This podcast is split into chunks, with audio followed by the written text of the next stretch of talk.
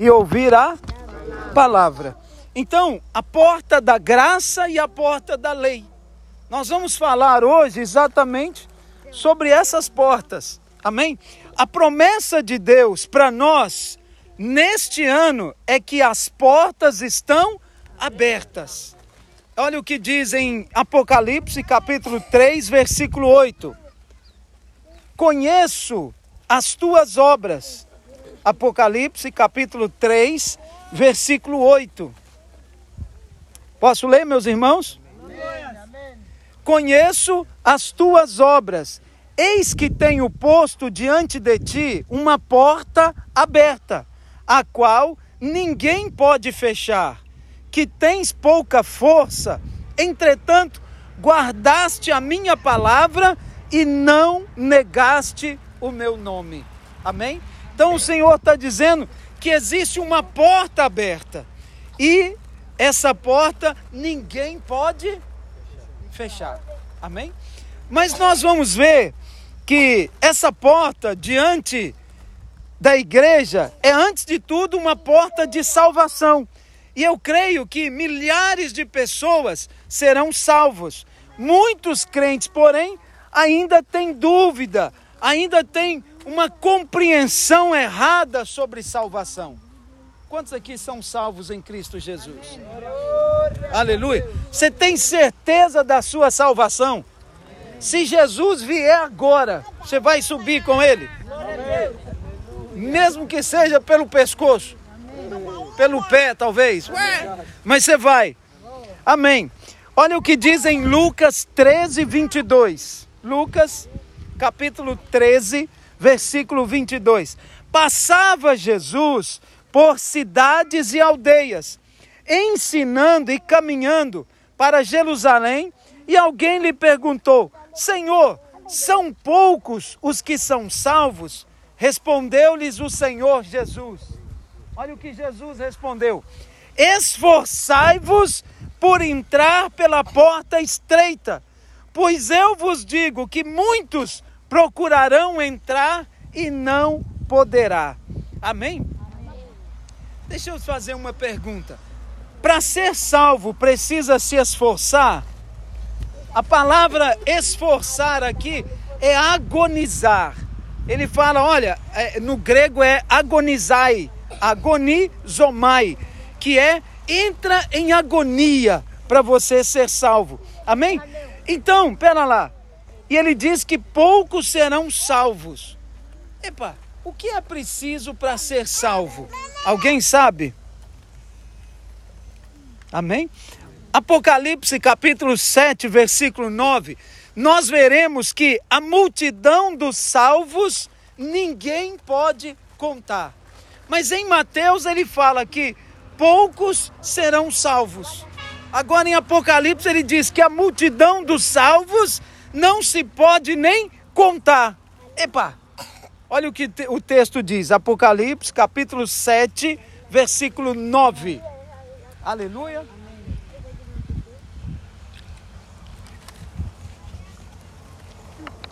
Depois destas coisas, Vi e eis grande multidão que ninguém podia enumerar, de todas as nações, tribos, povos, em línguas, em pé diante do trono e diante do cordeiro, vestidos de vestiduras brancas e com palmas nas mãos. Uau! Então, uma multidão tão grande que ninguém podia contar. Deixa eu perguntar para você: você acha quantos crentes tem uma fambice? Dá para nós contarmos? Um, dois, três, quatro, cinco, seis, sete. Mas se nós atravessar a estrada ali, entrar para o bairro, para ali, para o outro lado, lá para dentro da, da vila, da como é que chama, da fábrica ali, nós vamos conseguir contar os crentes? Não. E se juntar com a beira? Não, não vamos contar. E se contar em Moçambique? Então, Apocalipse está certo. Eis que diante do trono e na presença do Cordeiro, uma multidão que ninguém pode contar. Então, pera lá, precisamos crer na palavra, mas parece que tem uma contradição. De um lado diz que poucos serão salvos, Do outro lado diz que uma multidão que ninguém pode contar. Vamos então compreender o que se passa ali, né? O que a pessoa tinha em mente quando falou de salvação. Quando aquele discípulo que está ao lado de Jesus pergunta: Senhor, epa, como é que é a questão da salvação? É, o que que ele está a falar? Nós precisamos ter em mente o que o, o, que o Senhor estava a dizer para os judeus. Amém? Minha letra está pequena. De um lado a letra está grande, do outro está pequena. É, ele ainda não tinha ido para o Calvário. Então, quando nós lemos aqui o texto em Lucas 13, amém? Não significa que as pessoas já tinham o Espírito Santo e estavam perdoados. Por quê? Porque Jesus ainda não tinha ido para a cruz. Amém? Ele estava ainda caminhando entre os irmãos e ele ainda não tinha passado pelo momento da cruz. Estamos juntos aqui? Naquele momento em que o Senhor pregava para Israel, ser salvo significava ser salvo dos fariseus, de uma vida pecaminosa e da destruição é, por meio da lei. Então eles tinham que guardar a lei e ser salvos cumprindo a lei. Alguém consegue cumprir a lei? Não. Matarás, não adulterarás, não roubarás, não dará falso testemunho, honrar pai e mãe, não ter imagem diante de ti. Ali são os dez primeiros, né? Mas a Bíblia fala de 613 mandamentos. E lá em Hebreus diz que se nós tropeçarmos em um, nós tropeçamos em todos. Então imagina que você vem guardando 610, 611, 612, eba, o gajo tropeça. Faltava um só. Agora ele pecou em todos os mandamentos. Então ninguém consegue guardar dessa maneira. Estamos juntos aqui? Então, pera lá. Jesus está falando então que naquele momento, para ser salvo, precisava guardar a lei. Por isso que poucos seriam salvos é, ele não está referindo ao futuro, amém? Era para o tempo do ministério do Senhor. Já em Apocalipse, Jesus já veio e já se entregou para nos resgatar. Nós estamos juntos aqui? Hoje a realidade é diferente. O número de salvos ninguém pode contar. Por quê? Porque Jesus já morreu na cruz. Amém? Jesus já morreu. Então vem uma pergunta: nós precisamos agonizar para ser salvos? Alguém aqui precisa ficar fazendo força para ser salvo? Não, basta você confessar a Jesus, crer, está salvo. Amém? Para aqueles que estavam a caminhar com Jesus e fazendo a pergunta, o Senhor manda que eles se agonizem para entrar pela porta estreita. Mas lá no versículo 25 de Lucas 13, é, o Senhor diz: quando o dono da casa se tiver levantado e fechar a porta, diga, fechar a porta. Fechar a porta. Quem que é o dono da casa? Yeah, o Senhor, quando ele se levantar e fechar a porta, ou seja, Jesus veio para fechar o templo da lei e começar o tempo da graça. Por isso que ele fala: olha, esse templo, eu vou derrubar ele e em três dias eu vou construir outros. E os judeus ficaram enfurecidos com ele. Tem 40 anos que nós estamos tentando construir, tá igual nós aqui. Tem 40 anos que nós estamos tentando construir e ele vai derrubar e construir em três dias.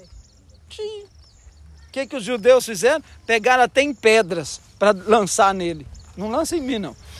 Amém? Espera pouco, espera pouco, irmã. Calma, calma. Epa, ainda vou pregar ainda. ainda vou terminar a minha palavra. Segura a pedra para o final. Então, é, a palavra mencionada aqui no verso 24 é pulê, a palavra grega. E no 25 é tchurá. Isso pode parecer é, pouco simples, mas faz toda a diferença. Amém? Porque está falando de porta. E uma palavra significa um tipo de porta e a outra significa outra. Amém? No português, tudo é traduzido como porta, mas no grego e no hebraico não. Aleluia? Pulê é um portal e churá é uma porta. O portal é uma passagem, mas a porta é aquela porta que nós abrimos ou fechamos. Amém? Vamos imaginar aqui o nosso terreno com um muro e aqui um portão. Então, o portão seria o portal, a porta que dá acesso ao local todo. E ali na porta da igreja, realmente uma porta. Então você passa o portal e entra numa porta. Só que no grego, no grego e no hebraico, essa aqui tem um nome, aquela lá tem outra. E no português ele chama porta e porta. Ah, passa pela porta e entra pela porta. Nós aqui diríamos, passa pelo portão e entra pela porta. Mas o texto bíblico diz: passe pelo portal e entre pelo pela porta. Aleluia? Amém. Então, só para você entender que são duas palavras diferentes. Aleluia? Em hebraico também é a mesma coisa. Portal é shahar e porta é petar. Portal é, o, é a parte grande, o lado externo. E a porta está dentro. Quando você passa pelo portal, em algum momento você vai encontrar a porta. Nós estamos juntos aqui, irmãos? Amém. Aleluia. Amém. Então nós precisamos ter clareza que porta é porque ele diz: entrai pela porta. É, ele diz assim: larga é a porta e espaçoso é o caminho. Então esse largo é a porta, é portal. Quando você entra, ele é largo. O portão normalmente é para entrar carro. Depois ele fala: estreita é a porta e apertada é o caminho. Ele está falando da porta. O texto fala que primeiro é largo, espaçoso e depois é apertado e difícil. Então, largo e espaçoso é o portal, apertado e difícil é a porta. Estamos juntos? Amém. Então, porta e porta não está falando da mesma coisa. Está falando de situações diferentes. E a os judeus tinham que vir no portal para encontrar a porta. No entanto, eles ficaram com o portal e rejeitaram a porta. E um dia essa porta será fechada.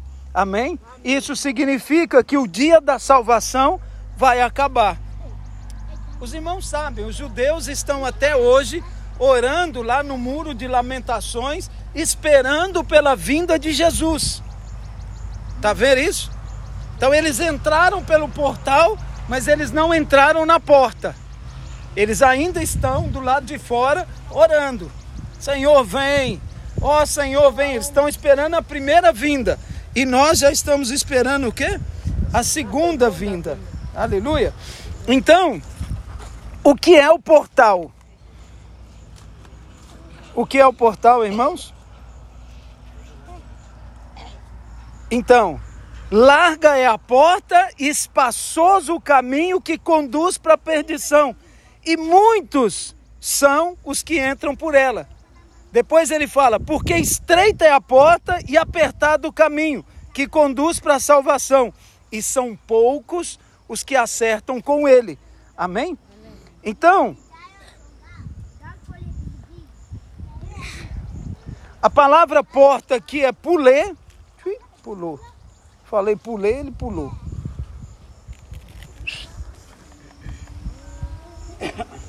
A palavra portal é pulê, né?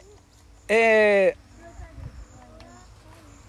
Para nós entendermos aqui esse portal, o que é então o portal? É ele é que é estreito, ele é que é difícil. Amém? Amém? Vamos ver alguns exemplos do Velho Testamento. Vamos lá. É, Deuteronômio 16, 18 diz assim: Juízes e oficiais porás em todas as tuas portas, que o Senhor teu Deus te der entre as tuas tribos. Vão colocar o quê? Juízes e oficiais entre as portas. Essa porta aqui é portal. Amém? Para que julguem o povo com juízo e justiça. Fala comigo, portal tem a ver com juízo. Amém. Vamos seguir um outro exemplo aqui.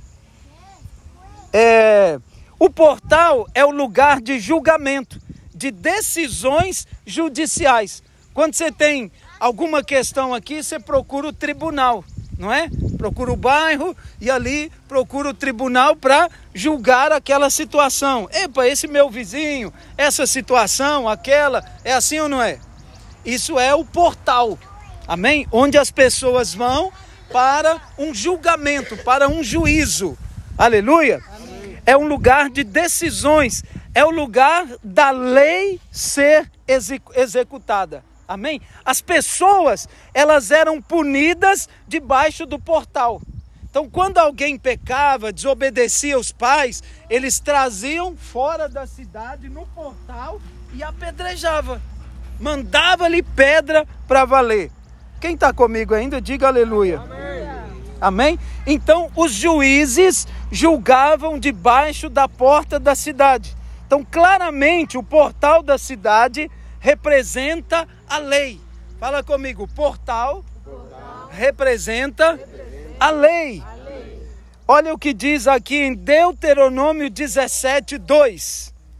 Quando no meio de ti, em alguma das tuas cidades que te dá o Senhor teu Deus, se achar algum homem ou mulher que proceda mal aos olhos do Senhor, transgredindo a tua aliança, vamos lá, lá no final agora, então levarás o homem ou a mulher que fez esse mal às tuas portas e apedrejará até que morra.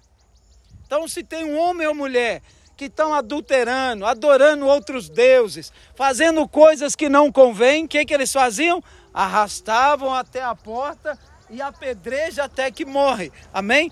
Qual é essa porta? Portal. portal. Amém? Diga portal é juízo. Estamos juntos aqui? É o caminho estreito e apertado. Ninguém consegue fugir dele. Então, o portal da cidade era lugar de juízo e de condenação. Podemos dizer que o portal representa a lei.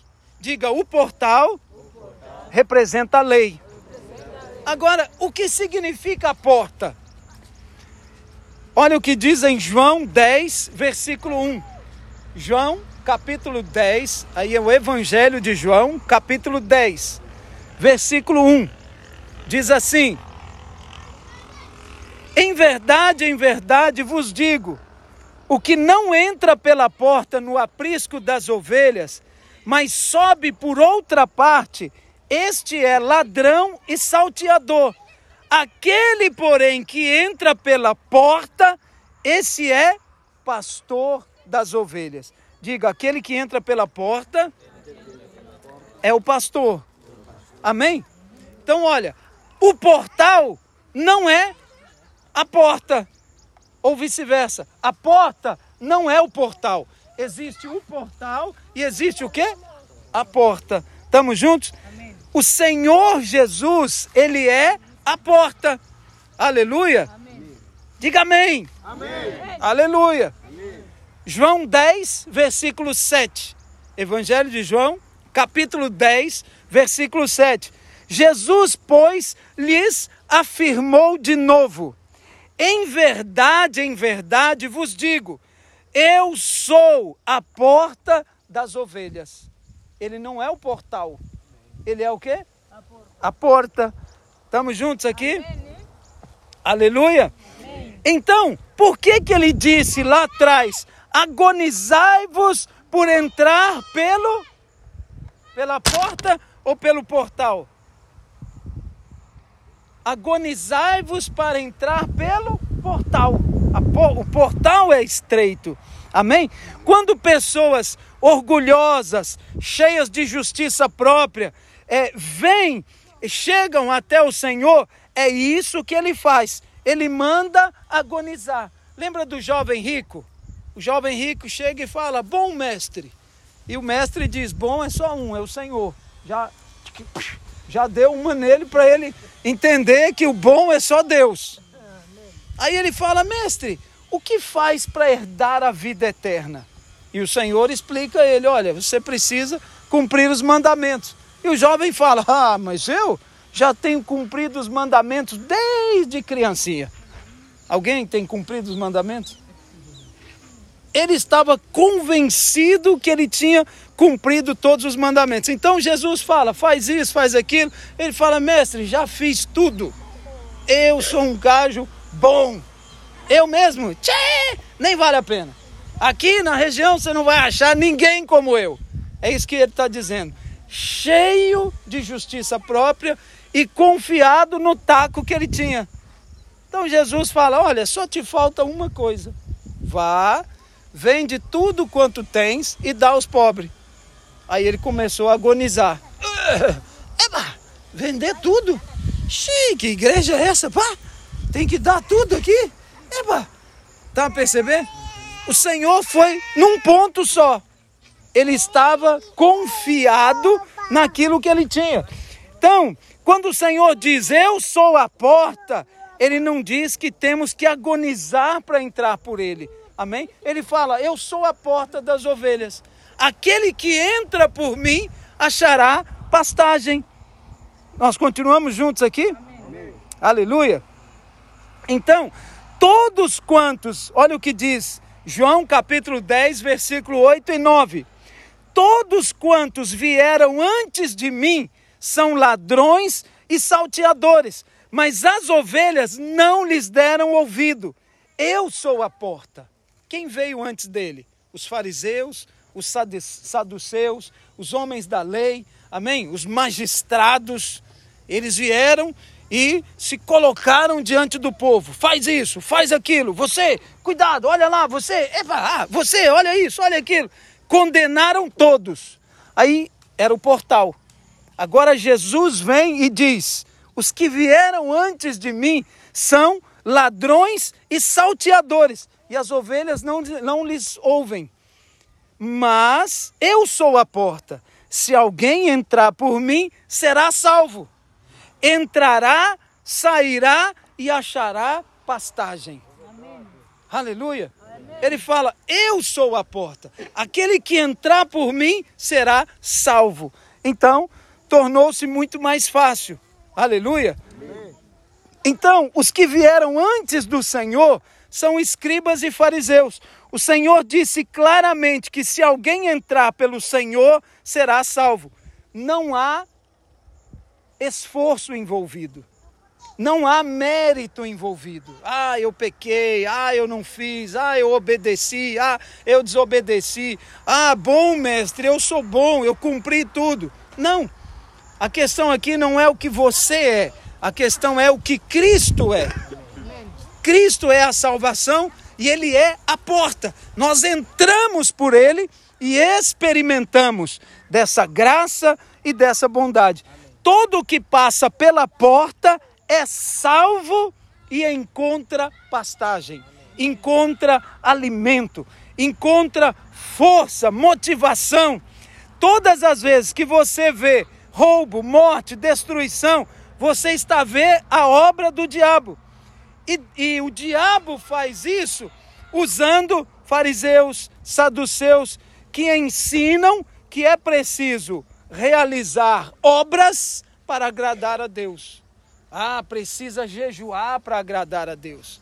Não é? O irmão disse até que às vezes quem não jejua agrada mais.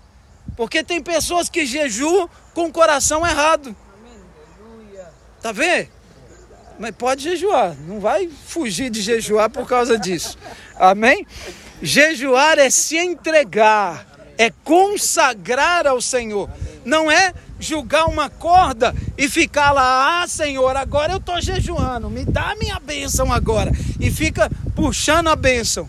Jacó fez isso com o Senhor. Lutou com ele uma noite inteira. Qual foi o resultado? Saiu coxo o vaso. O gajo, A Bíblia diz que nunca mais ele andou. Aí andou corretamente. Até hoje ele puxa da coxa da perna. Amém? Se você encontrasse com Jacó, você ia saber quem era Jacó. É verdade. Estamos juntos? O que, que o Senhor fez? Tirou a força dele. Agora que ele está sem força, o Senhor pergunta para ele: qual é o seu nome? Ah, eu sou Jacó. Eu mesmo sou Jacó. Mas até agora ele era o gajo forte, arrogante, que luta com anjo. Nem o anjo escapava dele. Tá vendo? Depois que tomou uma espadada, plau! Ai, ai, ai, Agora, aí ele falou: Não, eu sou Jacó. E eu cansei de ser Jacó. Estamos juntos aqui, irmãos? Então, é, o que que. Vamos lá. O diabo faz isso através daqueles que ensinam que é preciso realizar obras para agradar a Deus, a fim de ser salvo ou ser aceito ou abençoado por Ele.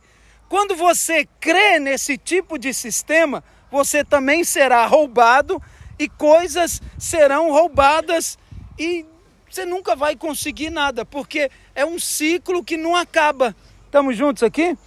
Então, o que que acontece? Nós precisamos crer que Jesus é a porta e nós precisamos entrar por ela. O Senhor disse que ele veio para que tenhamos vida e a tenhamos em abundância. Eu vim para que tenham vida e vida em abundância. Ele fala: olha, o ladrão, ele veio para roubar, matar e destruir. No contexto aqui, ele está falando desse ensino da lei. Você tem que obedecer, você tem que cumprir. Olha para você, olha o que você fez. Tá vendo? E quando você olha para você, você morre. Eu mesmo. Tchê. Aí você vai lembrando de tudo que você fez, dos erros, das falhas, você acaba morrendo. Mas quando você olha para Cristo, para a porta, ele já pagou o preço e tirou o jugo. Amém? Por isso que ele diz: Eu vim para que tenham vida e a tenham em abundância. Então, existe o portal e a porta dentro do portal. Aleluia. E a Bíblia traduz os dois como porta. O portal é a lei e a porta é a graça. Fala comigo: o portal é a lei e a porta é a graça. Aleluia. A porta é o lugar de graça, misericórdia e paz. A porta é o lugar da oferta pelo pecado. Antes de Caim matar o seu irmão Abel, Deus lhe deu uma, uma chance. Ele estava com ciúmes e inveja, porque o seu irmão tinha sido aceito por Deus.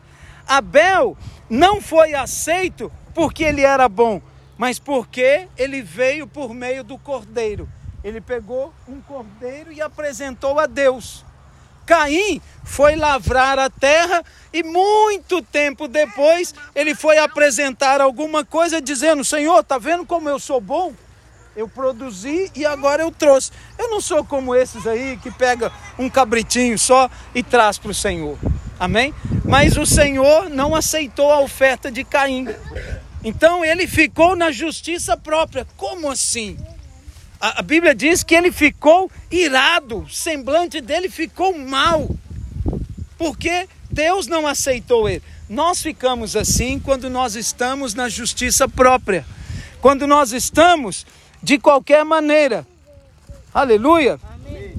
Todo o que é, tudo que é divino é moral, mas nem tudo que é moral procede de Deus. Fazer o bem não quer dizer que vem de Deus. Mas todo que é de Deus precisa fazer o bem. Nós estamos juntos aqui? Amém. Aleluia. Eu vou